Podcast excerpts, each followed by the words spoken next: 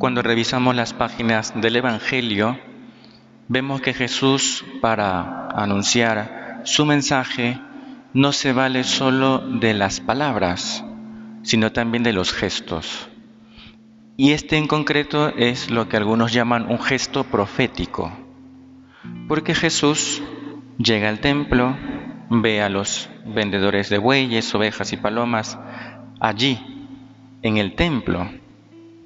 Esto sucedía porque, claro, era el tiempo de Pascua y por tanto mucha gente peregrinaba a Jerusalén y al templo. Y gente venida de la diáspora y de distintos lugares. Y claro, venían con monedas distintas. Y venían sin los animales para el sacrificio. Por tanto, parecía bastante lógico que en el templo estuviera montado el negocio.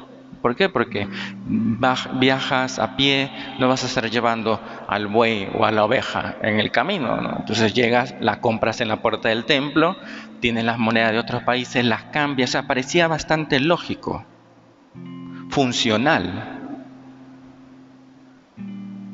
Pero por más que parezca humanamente lógico y funcional, se habían olvidado lo importante, que el templo es casa de oración. El templo es la casa de Dios. Por eso el Señor hizo un látigo de cordeles y los echó del templo. O sea, solo imaginarse el alboroto que se armó. Bueyes por allí, las palomas saliendo de las jaulas, volteadas las monedas, que se te mezclan todas, uno las tiene clasificadas, y la gente tirándose al suelo para coger. es un desastre todo lo que hace Jesús. Y le reclaman. Dice, oye, ¿con qué autoridad tú haces esto? Pues no, este, sí reconocen que es un gesto profético. Y él, la señal que da como autoridad suya es su propia resurrección. Por eso dice, que va a levantar el, templo en tres días, lo, lo reconstruirá. Se refiere a su propia resurrección, a su propio cuerpo.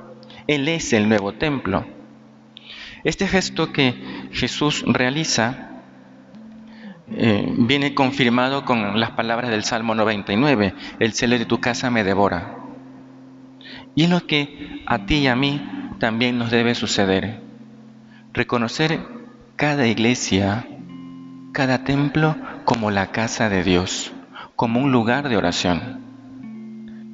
Cuando venimos a visitar nuestra iglesia o cualquier iglesia que, a la que acudamos, sabemos que es un lugar donde está Dios, sabemos de su presencia, sabemos que en un templo católico Jesús está en el sagrario.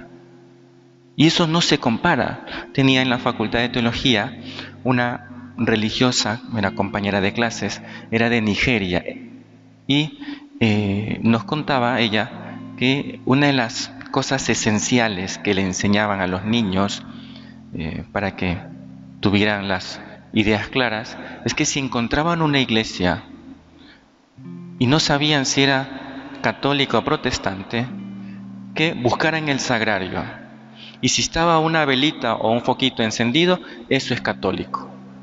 O sea, lo tenía muy claro. Que la casa de Dios, la iglesia, es el lugar donde habita Jesús. Y por eso lo cuidamos tanto. Por eso tratamos de embellecerlo. Por eso hacemos con nuestras actitudes que este lugar se convierta en un lugar de oración. ¿Y cuánto debemos enseñar a la gente? desde el modo de vestir, de el modo de comportarse y esa urbanidad de la piedad tan necesaria, tan protocolaria que algunos dicen, pero la vida está llena de protocolos. Y ese es uno de los que hay que también cuidar. De que la gente venga a visitar a Jesús sacramentado. Esta iglesia está abierta todas las tardes. Y a veces eh, estamos una, dos personas, tres. Si quito a los seminaristas se queda una o dos, ¿no? Es decir, que visitemos el templo, que todo nuestro esfuerzo sea por acompañar a Jesús sacramentado. Vamos a pedirle entonces al Señor que no se nos olvide que el templo es la casa de Dios y el celo por cuidar esta casa, el celo porque más gente la visite nos devora. Que el Señor pues nos ayude a amar los templos, a cuidar de ellos y hacer de ellos realmente un lugar de oración. Que así sea.